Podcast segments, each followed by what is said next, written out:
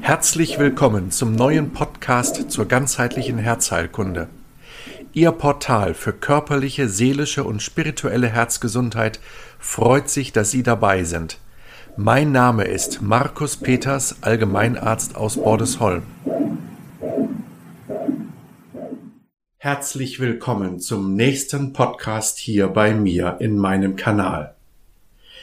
Eigentlich wollte ich in dieser Podcast-Folge verschiedene Aspekte beziehungsweise Teilaspekte der ganzheitlichen Herzheilkunde hier erörtern, und zwar die körperlichen Aspekte. Es sind in den letzten Wochen so viele Fragen bei mir eingetroffen, die noch der Beantwortung bedürfen, und es gibt auch noch Aspekte, über die ich selber von meiner Seite aussprechen möchte. Da soll es gehen um Themen wie Herzrhythmusstörung, Bluthochdruck, Herzschwäche und so weiter. Aber aufgrund der aktuellen Entwicklung sehe ich mich doch dazu aufgefordert, hierzu noch einmal Stellung zu beziehen und Aspekte mit Ihnen zu erarbeiten, wie wir gut durch diese Zeit hindurchkommen können, in diese Zeit des kollektiven Wahnsinns. Dieser Podcast entsteht Mitte November 2021. Die Zeit zwischen Volkstrauertag und Totensonntag. Das heißt der Zeit, wo wir den Alten gedenken, die vor uns hier auf der Erde gelebt und gearbeitet haben und die vor uns diesen Planeten wieder verlassen haben. Danach kommt der erste Advent und eine erste Kerze wird angezündet und weitere Kerzen werden folgen und dann an Weihnachten erstrahlt der Weihnachtsbaum im Lichte der Kerzen. Interessant ist, dass das Weihnachtsfest am 24., 25., 26. Dezember nach der Wintersonnenwende ist. Das heißt, zu einem Zeitpunkt, wo die maximale Dunkelheit soeben durchschritten wurde. Mit anderen Worten, wir sind in einer Zwischenphase. Wir sind in der Phase, wo wir jetzt im November uns zurückerinnern an die Verstorbenen und wo wir dann mit der Adventszeit hinübergehen in einen neuen Zyklus, in ein neues Gebären dann an Weihnachten. Weihnachten eine Geburtsstunde. Weihnachten eine Geburtsstunde, wo in unserem Herzen eine neue Qualität entstehen kann.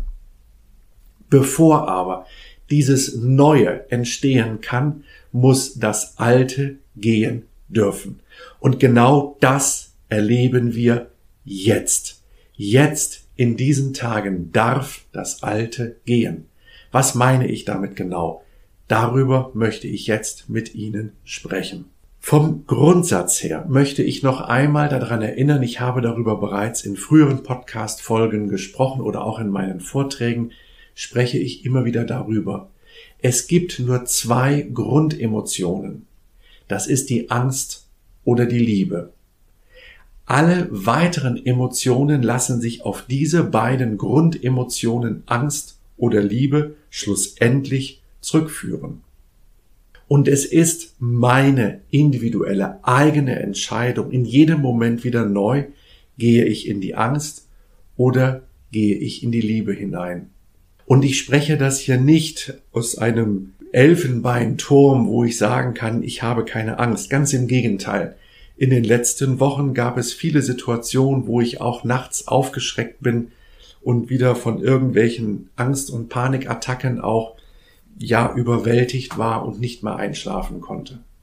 Und ich auch da wieder selber für mich am Ringen war und dieses Ringen zum Teil über Stunden ging, aus der Angst hinauszukommen und wieder in die Liebe hineinzufinden. Also, ich sitze da im gleichen Boot, wie denke ich jeder hier in dieser Gesellschaft.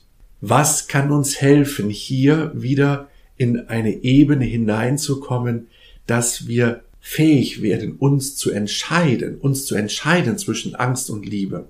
Der erste Schritt ist der, dass wir in eine Metaebene hineinkommen, dass wir in eine übergeordnete Ebene hineinkommen, dass wir von einer höheren Warte aus das betrachten können, was gerade in meinem Leben, in meinem Umfeld, in der Gesellschaft passiert.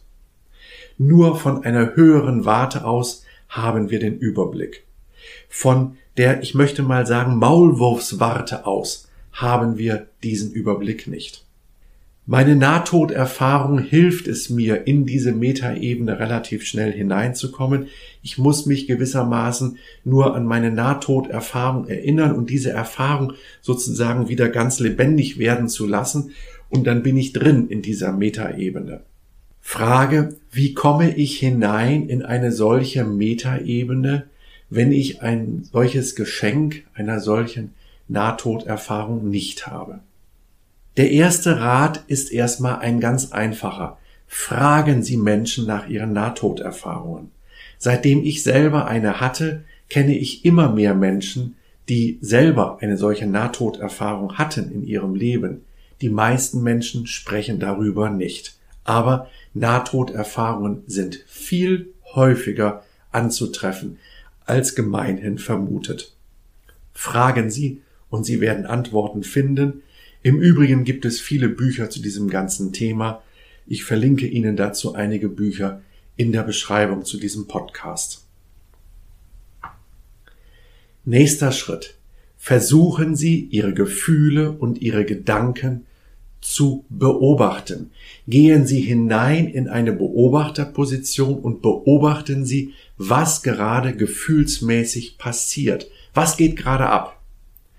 Der erste Schritt ist der, dass ich das im Nachhinein versuche, dass ich im Nachhinein, nachdem sich etwas ereignet hat, dass ich dann später versuche zu analysieren und zu verstehen, aha, welche Gedanken, welche Gefühle hatte ich gehabt in einer bestimmten Situation, welche Handlungsimpulse sind daraus entstanden.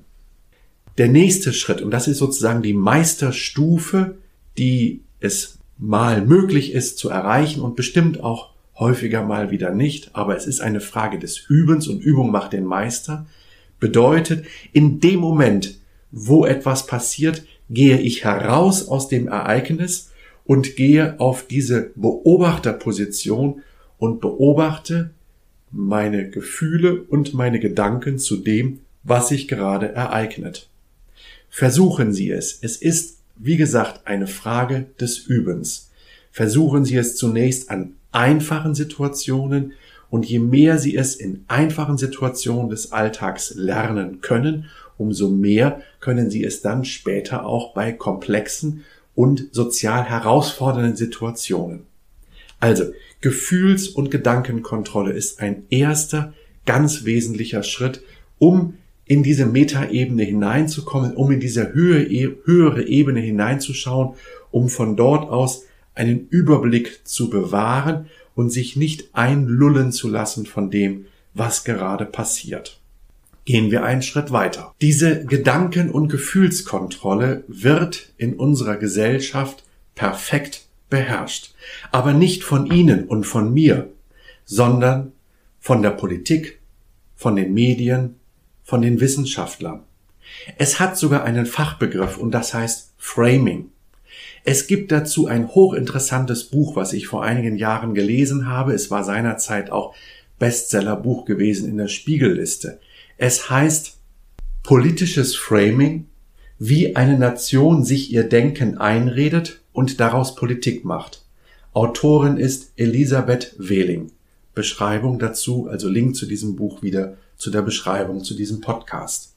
In der Beschreibung zu diesem Buch heißt es, Politisches Denken ist bewusst, rational und objektiv. Davon sind viele Menschen überzeugt. Doch die moderne Neuro- und Kognitionsforschung hat die klassische Vernunft längst zu Grabe getragen. Nicht Fakten bedingen politische Entscheidungen, sondern kognitive Deutungsrahmen. In der Wissenschaft Frames genannt. Dieses Buch deckt auf, welche Frames unser politischen Debatten bestimmen und gewährt überraschende Einblicke in unser kollektives politisches Denken. Ich möchte Ihnen sehr raten, sich dieses Buch einmal zu Gemüte zu führen. Es wird Ihnen die Augen öffnen. Ich möchte das mal versuchen, etwas näher Ihnen schmackhaft zu machen. Was heißt Frame? Frame ist Englisch und heißt Rahmen, Bilderrahmen. Das heißt, in welchem Kontext wird etwas gesagt. Sie können hier zum Beispiel an folgende Werbesprüche denken. Wir machen den Weg frei. Der Tiger in deinem Tank. Haribo macht Kinder froh und Erwachsene ebenso. Es sind bekannte Werbetexte, die die meisten von uns kennen werden, wahrscheinlich alle drei, und sofort entstehen bestimmte Bilder, vermutlich auch Bilder von bestimmten Personen. Bei Haribo macht Kinder froh ist ja mit einem berühmten Entertainer sozusagen quasi wie mit verbunden, ja. Bei anderen entstehen bestimmte Bilder von, von Landschaften oder von Tieren.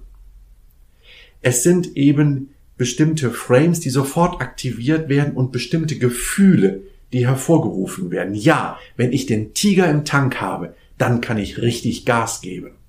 Ja, wenn ich den Kredit bei dieser Bank habe, dann habe ich den Weg frei, um mein Eigenheim zu bauen. Und wenn ich traurig bin, dann nehme ich Haribo, weil das macht sowohl mich als auch meine Kinder froh. Ja, Sie merken, wie wir hier manipuliert werden. Ich möchte Ihnen ein weiteres Beispiel für diese Manipulation nennen. Ich habe in den letzten Tagen einen Vortrag mir angeschaut auf YouTube, auch diesen werde ich wieder verlinken, von Daniele Ganser. In diesem Vortrag schildert er 2016 in Berlin, wie es geschafft wurde, dass Deutschland in den Kosovo-Krieg gezogen ist 1999.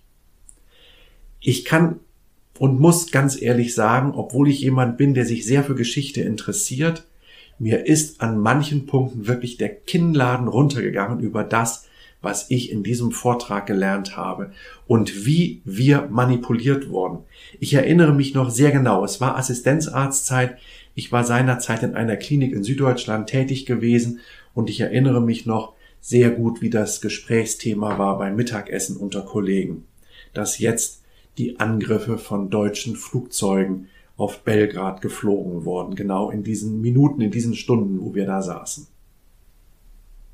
Mir war überhaupt nicht klar zu seiner Zeit, wie wir in unserer politischen Willensbildung gelenkt wurden. Schauen Sie sich diesen Film an und Sie werden aus dem Staunen nicht herauskommen. Und noch eins möchte ich Ihnen mitgeben, wenn Sie sich diesen Film anschauen, Schauen Sie sich einmal diesen Film an und fragen Sie sich, okay, mit dem, was ich jetzt hier lerne, welche Schlüsse ziehe ich daraus für das, was ich 2021 im Herbst erlebe? Ich glaube, es bedarf nicht sehr viel Intelligenz, sehr viel Wissen, um hier zu erahnen, in welchem Sumpf wir uns derzeit bewegen und befinden. Und mit diesem mit dieser Schärfung des Blickes, sei es von Elisabeth Wehling, sei es von Daniele Ganser, mit dieser Schärfung des Blickes auf das zu schauen, was uns Politiker, Journalisten, Wissenschaftler und Ärzte in den Medien tagtäglich verkaufen, in welchen Frame bestimmte Aussagen hineingestellt werden, egal zu welchem Thema. Ich rede nicht nur von dem einen großen beherrschenden Thema, ich rede auch von den anderen Themen, die so dann in unmittelbarer Nachfolge dazu stehen. Überall ist ein bestimmtes Frame, ein bestimmter Rahmen, in dem etwas gesagt wird, ein Deutungsrahmen, in dem der Hörer oder der Seher einer bestimmten Botschaft sich zu bewegen hat. Dieses Frame gibt jede Botschaft gleich mit. Und natürlich hat auch mein Podcast hier ein bestimmtes Frame. In der Art und Weise, wie ich die Gedanken herleite, lenke ich natürlich auch Ihre Gedanken. Dessen müssen wir uns klar sein. Es gibt keine Aussage, es gibt keine Darstellung ohne ein Frame. Und das ist genau das, was ich Ihnen eben vorgelesen habe von diesem Buch von Elisabeth Wehling, dass die klassische Vernunft der Zeit der Aufklärung die moderne Kognitionswissenschaft längst zu Grabe getragen hat. Wir werden gelenkt, wir werden gesteuert. Und darin liegt eine der wesentlichen Aufwachmomente der Gegenwart. So schwer die Gegenwart auch ist, so hart sie ist und so sehr wir auch damit ringen müssen und wirklich an unsere Existenzgrenzen herankommen, an dem, was wir noch aushalten können, so möchte ich doch auch einmal den Gedanken wagen zu sagen, all das, was hier auf uns einstürmt, von Politikern, von Journalisten, von Wissenschaftlern, es sind Entwicklungshelfer. Es sind Entwicklungshelfer, die Täuschungen und die Lugbilder zu durchschauen. Wenn ich enttäuscht bin, dann ist das gut, dass ich enttäuscht bin, weil nach der Enttäuschung habe ich eine Täuschung weniger. Das ist schmerzhaft, enttäuscht zu sein, ohne jeden Zweifel. Aber danach habe ich eine Täuschung weniger. Und ist es so gesehen nicht gut, wie gerade die ganzen Täuschungen auffliegen, wie die ganzen Enttäuschungen auffliegen? Kurz eine ganz persönliche Nebenbemerkung dazu. Ich bin zutiefst enttäuscht von einem der großen Führungspolitiker der Partei Die Grünen, der einmal Landwirtschaftsminister in Kiel gewesen ist. Es ist mit einer der größten Enttäuschungen für mich, was dieser Mann jetzt im Laufe der Corona-Krise von sich gegeben hat, im Verhältnis zu dem, wie ich ihn noch vor einiger Zeit erlebt habe, wie er in Kiel tätig gewesen ist. Ja, ich bin enttäuscht. Es ist gut, dass ich enttäuscht bin, so habe ich eine Täuschung weniger. In diesem Sinne wünsche ich uns viele Enttäuschungen, weil die Enttäuschungen sind der Geburtskanal um die Täuschungen zu durchschauen und abzulegen und die Täuschungen zu durchschauen von dem, was eben, wie gesagt, uns tagtäglich vorgesetzt wird und mit dem wir uns gerade tagtäglich auch in den Konsequenzen dessen, was wir zu tun und zu lassen haben, hineingezwängt werden. Ich möchte noch einen Schritt weitergehen. Es gibt ein Buch, das ich Ihnen ebenfalls sehr ans Herz legen möchte. Es ist das Buch Eine neue Erde von Eckhard Tolle. Hier beschreibt Eckhard Tolle, wie wir uns mit unserem Ego, mit unseren Ego-Strukturen haften an unsere Gedanken, an unsere Vorstellungen. Und wenn wir uns aufregen über das, was bestimmte, meinetwegen auch ärztliche Standesvertreter zurzeit von sich geben, so kann ich aus dem Aspekt, aus dem Blickwinkel von Eckhart Tolle sagen, dann bin ich auch in meinen Ego-Strukturen gefangen. Also ich, der ich mich aufrege über das, was da gerade wieder gesagt worden ist. Und indem es uns gelingt, und das beschreibt Eckhart Tolle in diesem Buch Eine neue Erde so wunderbar, indem es uns gelingt, diese Ego-Strukturen aufzulösen, gelingt die Geburt einer neuen Erde. Und so sehen wir jetzt, dass wir einen mehrfachen Geburtsprozess haben. Wir haben einen Geburtsprozess in dieser Zeit. Volkstrauertag, Totensonntag und dann Advent und Weihnachten. Lassen Sie uns diese Trauer, diese Enttäuschungen wirklich durchgehen, damit dann in Weihnachten und in der Zeit danach möglichst was Neues entstehen kann. Ob etwas Neues entstehen kann, ob etwas Neues entstehen wird, hängt von jedem Einzelnen von uns ab.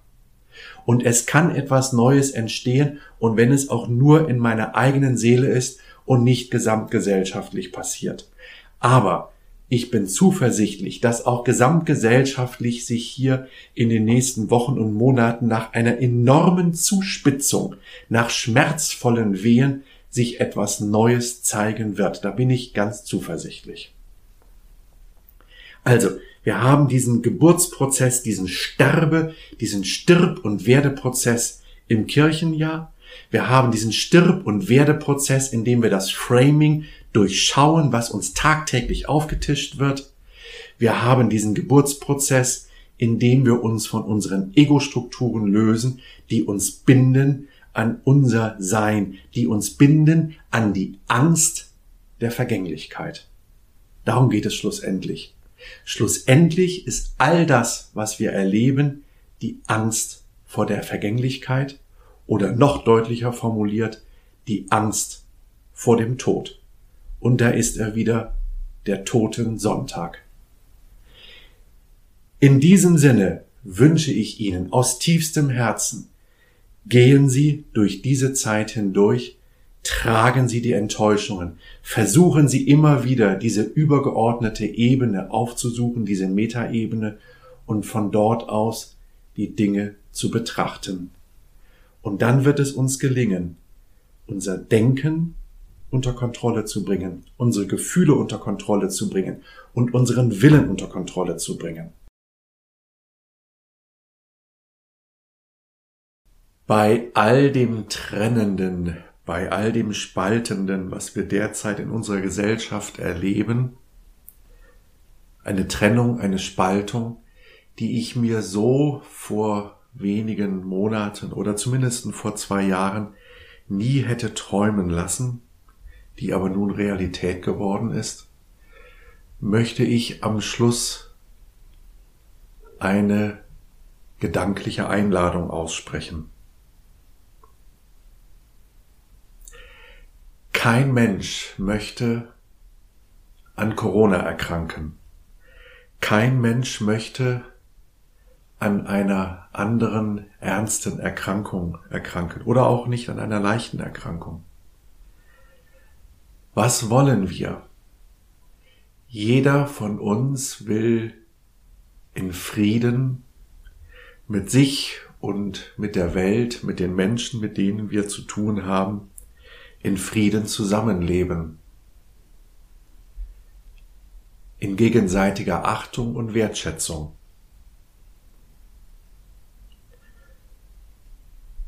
Und kein Mensch möchte Probleme haben mit Folgen von medizinischer Behandlung.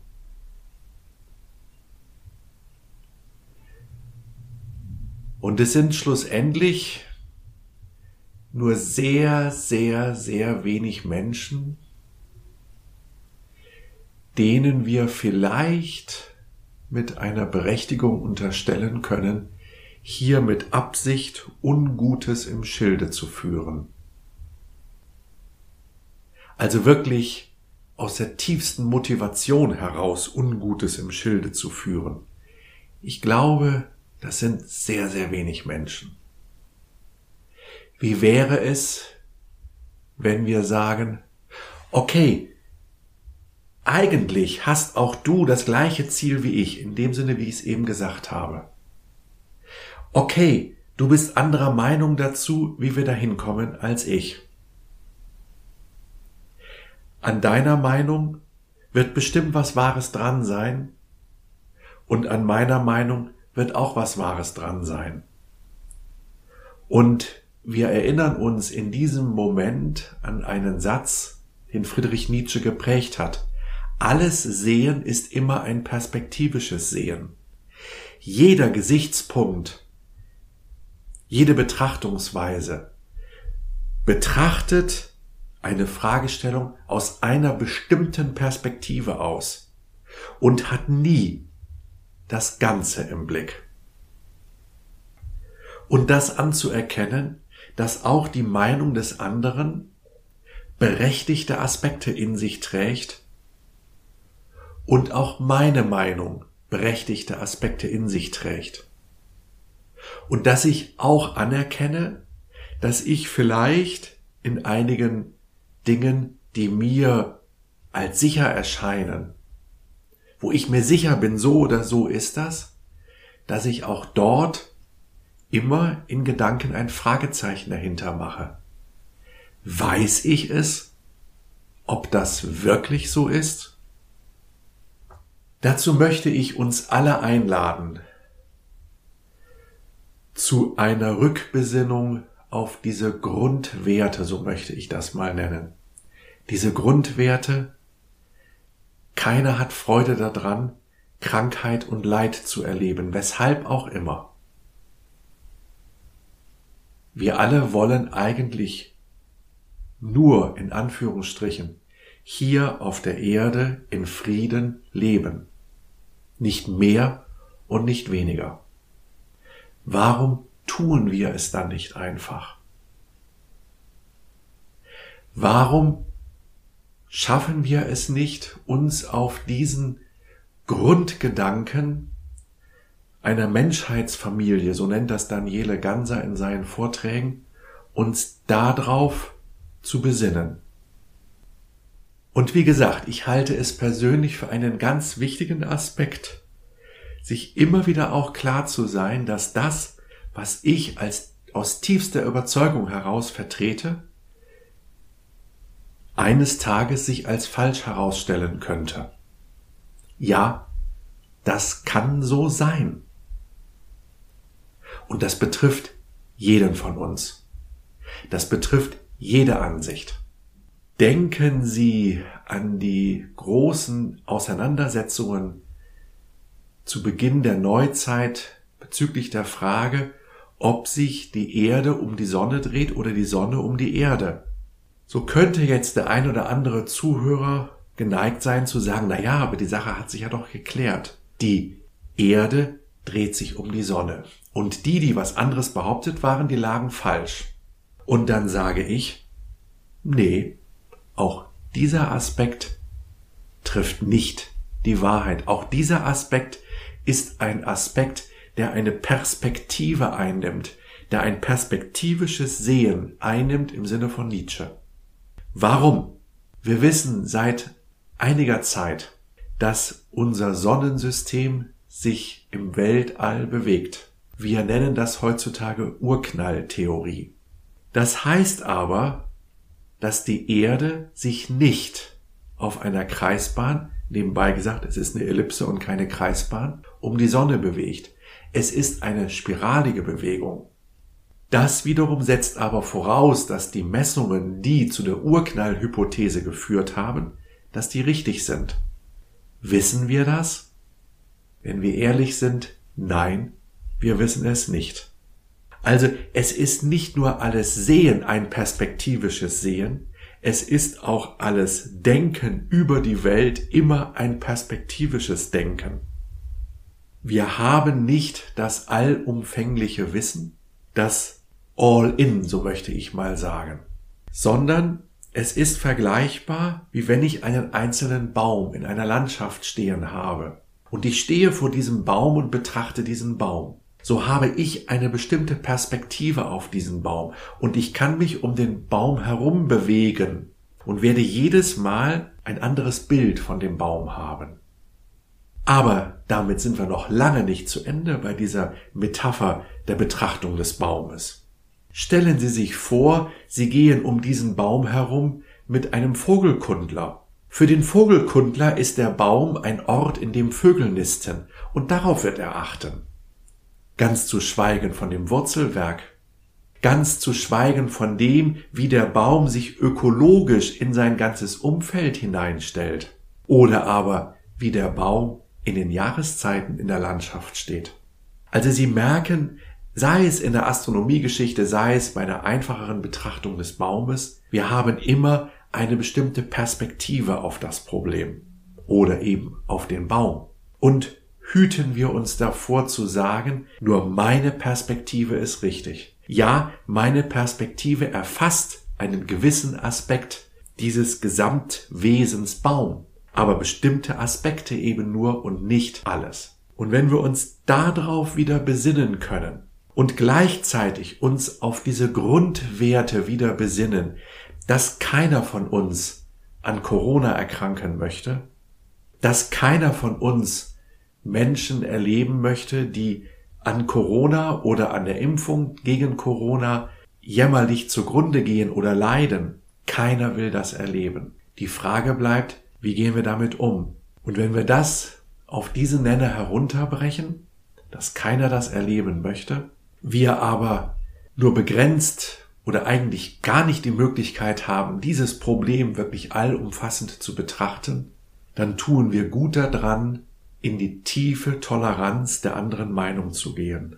weil der Vogelkundler, der auf den Baum schaut und einen ganz anderen Blick auf den Baum hat als ich, der ich keine Ahnung von Vögeln habe, der hat genauso recht wie ich. Der hat genauso recht wie der Mensch, der sich für das Wechselwirken zwischen Wurzeln und Pilze interessiert und nur darauf guckt. Auch der hat recht. Es ist immer der gleiche Baum, aber aus unterschiedlichen Perspektiven. Unser Sehen ist immer ein perspektivisches Sehen. Unser Denken ist immer ein perspektivisches Denken. Am Schluss möchte ich diesen Gedanken noch abrunden dass die, dass das, was ich jetzt gesagt habe, sich ja bezieht auf die Gedankenkräfte, auf das, wie ich gedanklich mit der Welt umgehe. Und in diesem gedanklichen Nachsinnen über die Welt habe ich immer diese, diese Perspektive. Es ist das Ziel des mystisch-spirituellen Herzensweges, sich so mit der Welt zu verbinden, dass ich sagen kann, Gott ist in mir, ich bin in Gott und damit genau diese Perspektivhaftigkeit sich mehr und mehr auflöst. Ich habe dazu einen Blogartikel geschrieben vor einigen Monaten, den finden Sie auf meiner Seite der Herzerklärer. Und das Spannende ist, und das möchte ich hier schon auch nochmal in dieser Podcast-Reihe, wo es eben auch um die spirituelle Herzensentwicklung geht, am Ende schon auch noch dazu fügen, dazu stellen, dass eben der Verstand sagt, entweder oder und das Herz sagt, das spirituelle, gereifte, mystische Herz sagt, es gilt das sowohl als auch. Und ich glaube, von einem Standpunkt aus ist das die große Lernaufgabe der Gegenwart, wo es darum geht, dass wir immer mehr und mehr Menschen sind, die diese spirituellen und mystischen Herzenskräfte in sich entdecken und anfangen zu pflegen und auszubauen und weiterzuentwickeln, dass von daher auch diese Qualität des sowohl als auch immer stärker werden darf. Das hat nichts mit Gleichmacherei zu tun, das möchte ich ganz ausdrücklich betonen. Aber soweit für heute möge es uns immer mehr gelingen, dass wir gemeinsam uns als Menschheitsfamilie definieren, uns auf die grundlegenden Werte besinnen und zu dieser inneren seelischen Haltung kommen des sowohl als auch. In diesem Sinne wünsche ich Ihnen von Herzen viel Kraft in dieser sehr schweren und sehr dunklen Zeit. Vielen Dank für Ihre Aufmerksamkeit. Ich bin Markus Peters, Gründer und Inhaber der Praxis Herztherapie Nord, Motto Ganzer Mensch, gesundes Herz und der Akademie Der Herzerklärer. Auf diesen beiden Plattformen Herztherapie Nord und Der Herzerklärer finden Sie viele weitere Informationen zu meiner Arbeit. Tschüss, bis zum nächsten Mal.